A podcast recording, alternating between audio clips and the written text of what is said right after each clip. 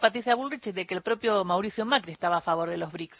Sí, sabes que en julio del año 2018 Macri viajó a Sudáfrica y en ese momento todos los interlocutores se sorprendieron por la defensa que hizo eh, Macri de la importancia de que haya una mirada en el tablero mundial firme de un sur global y la defensa explícita que hizo Macri en ese encuentro en Sudáfrica del multilateralismo como recurso diplomático para resolver las diferencias y los problemas que puedan tener eh, los países.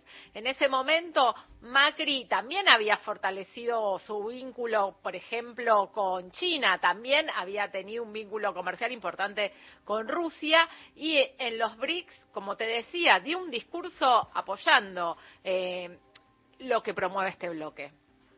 Estoy convencido de que debemos actuar juntos para erradicar la pobreza y lograr un crecimiento fuerte, equilibrado e inclusivo. Es hora de mostrar que la cooperación global puede conducirnos a un futuro mejor y que el sur global puede comprometerse como un actor constructivo del consenso para un desarrollo equitativo y sostenible. Muchas gracias, presidente. Bueno, muy loco, ¿no? Porque ahora seguramente va a decir, no estoy a favor de que Argentina esté en los BRICS. Cuando era gobierno estaba a favor, por lo que significa que... Eh, bueno, le podemos preguntar, Ceci, a Eduardo Crespo, ¿qué significa entrar en los BRICS y estar presente en los BRICS? Él está en Río de Janeiro, es doctor en Economía, profesor de la Universidad de Moreno y de la Universidad Federal de Río de Janeiro. ¿Cómo está Eduardo acá? Gisela Busaniche, Carlos Ulanovsky, Cecilia Diwan lo saludan. Hola Gisela, Cecilia, Carlos, eh, gracias por invitarme al programa.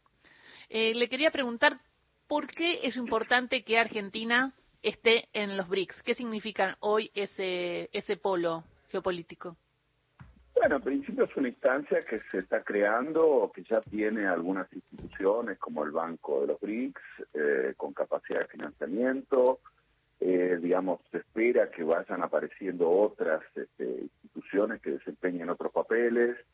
Eh, ahí están hoy algunas de las economías más dinámicas del mundo de las últimas décadas.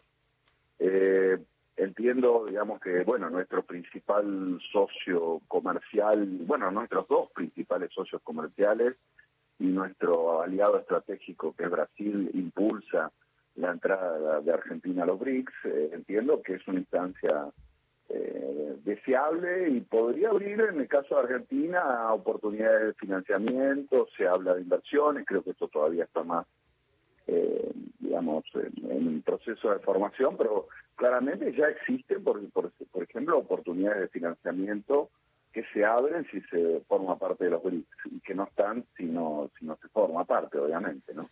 Estás hablando, Eduardo Crespo, soy Cecilia Diwan, estás hablando eh, específicamente no de este banco de los BRICS que meses atrás se hablaba de la posibilidad de que le preste dinero a Argentina y con el ingreso a partir de enero, bueno, esto podría concretarse relativamente rápido. Eh, te quiero consultar sobre qué se dice en este momento en Brasil, porque Lula en su discurso de ayer en la cumbre de los BRICS ató eh, al crecimiento industrial de su país a la Argentina. Argentina es un socio comercial tan fuerte para, para Brasil y así lo destaca el presidente y quizás los empresarios. Es un socio importante especialmente para la industria. La industria brasileña eh, no ha sido muy dinámica en los últimos tiempos. Obviamente, eh, digamos, en el plano internacional tendría que competir con actores como, como China, Vietnam y otras economías que, que, han ido ganando terreno. Eh, diría más bien, el, digamos, la industria brasileña, por lo menos con su participación eh, en el total de, de su economía, en el total de sus exportaciones, viene disminuyendo. Pero Argentina sigue siendo, digámoslo así, una especie de refugio para la industria eh, brasileña y diría hay cierta, eh, digamos, consenso de que Argentina es muy importante en eso porque básicamente es uno de los soportes de su industria, ¿no? Es decir, eh, no, no son grandes años, años gloriosos de la industria brasileña, pero lo que hay eh, en buena medida está atado al mercado interno y en el caso del mercado exterior, diría el más importante claramente es la Argentina. Eduardo, y estamos hablando de la voz de un sur global, pero ¿qué significa esto en el tablero del ajedrez, ¿no? de las relaciones geopolíticas y la importancia de fortalecer ahora el BRICS con la ampliación del bloque? Bueno, eh, en principio lo que venimos viendo en las últimas décadas es un corrimiento del eje económico mundial hacia el Pacífico, en alguna medida también hacia el Índico, digamos, una disminución relativa del Atlántico, eh, y esto no es solamente en el plano comercial industrial, también, eh, digamos, en, términos de inversión internacional, flujos financieros, y esto se va traduciendo en nuevas instituciones o un reclamo porque se modifiquen las instituciones internacionales que vigentes, digamos, pero en principio me parece que se empiezan a formar oportunidades alternativas a todo nivel, ¿no? Y creo que el BRICS un poco expresa expresa esto, es decir, se van armando otras instancias alternativas a las que existen, reflejando las transformaciones que tuvo la economía mundial en los últimos tiempos. Si uno mira, por ejemplo, eh, comparado con 40 años atrás, hoy la mayor parte de la producción global este, es producida por países, digamos, que antes clasificábamos como eh, del sur global, digamos. Es decir, hoy estamos prácticamente, si agarramos Asia, hoy es más importante claramente eh, que, Europa, por ejemplo. Entonces, esto eh, se empieza a reflejar en otras instituciones.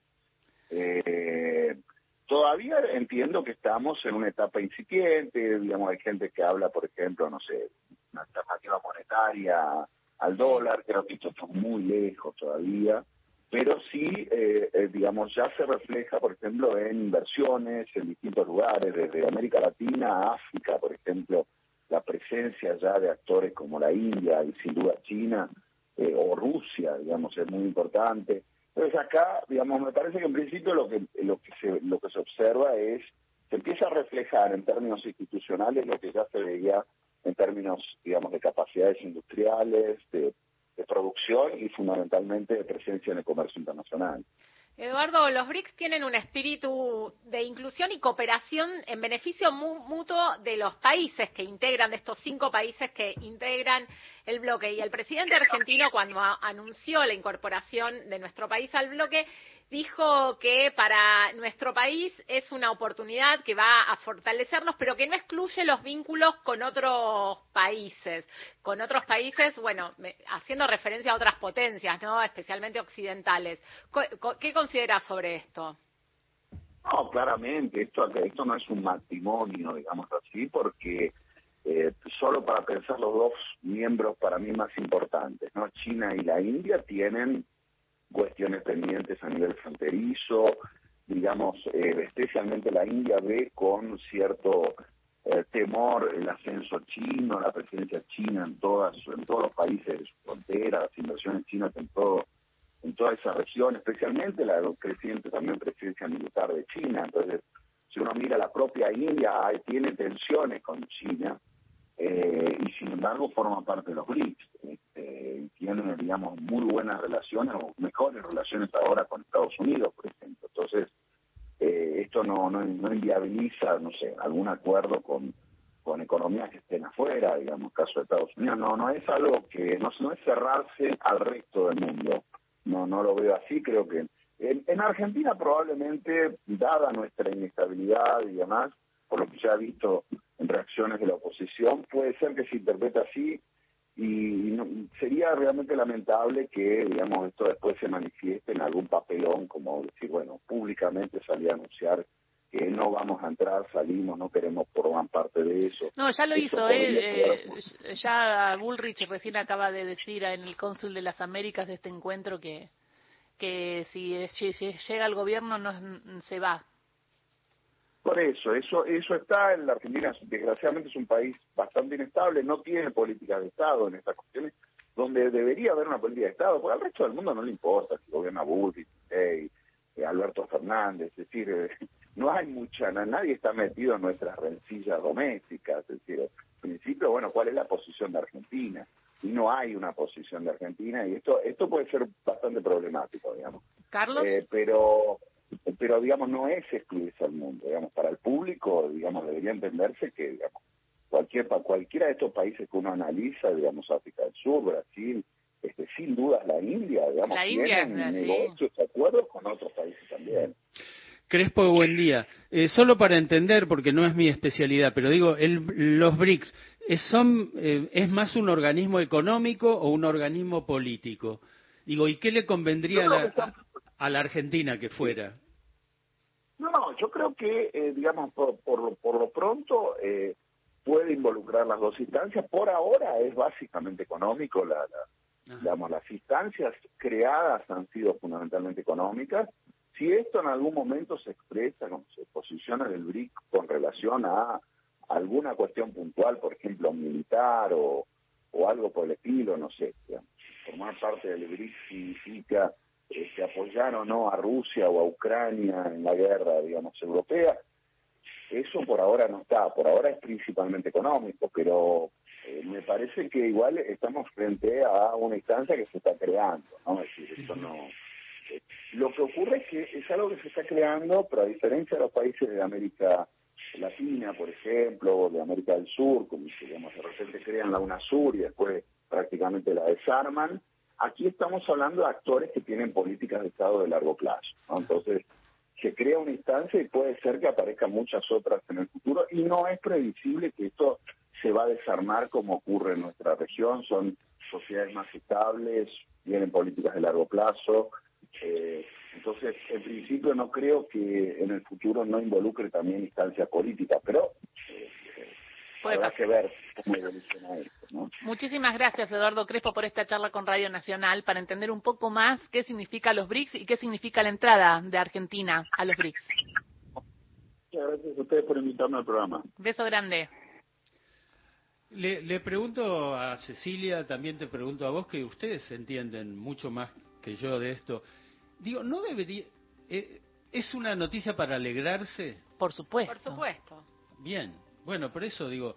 Sí, no- porque se abre más camino a, mul- no, a la no debería multilateralidad. haber eh, sido eh, este, eh, significado mucho más la alegría que, que esto supone. Digo, casi, casi, casi eh, fue una, una noticia oculta. A ver, yo creo que la reacción de, de Bullrich específicamente es una reacción de una candidata. Si llegara a ser gobierno, seguramente va a dejar a Argentina dentro de los BRICS porque lo, lo que significa económicamente.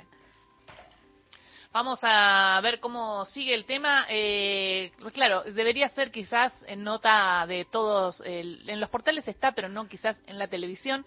Pero es importante la entrada de Argentina a los BRICS, va a traer desarrollo y hablamos de este bloque económico eh, y había una distinción no entre lo político y todo y lo que Sí. decía es no hay que meter lo político en esto porque hablamos de economías, economías que están creciendo. Hoy Asia está creciendo, África está creciendo y nosotros eh, podemos ser parte y además tenemos un 30% de, de comercio vinculado a ellos, ¿no? Así que eh, sí, pero es todo tres de los principales socios comerciales de Argentina Están en los BRICS. El otro es Estados Unidos. Claro.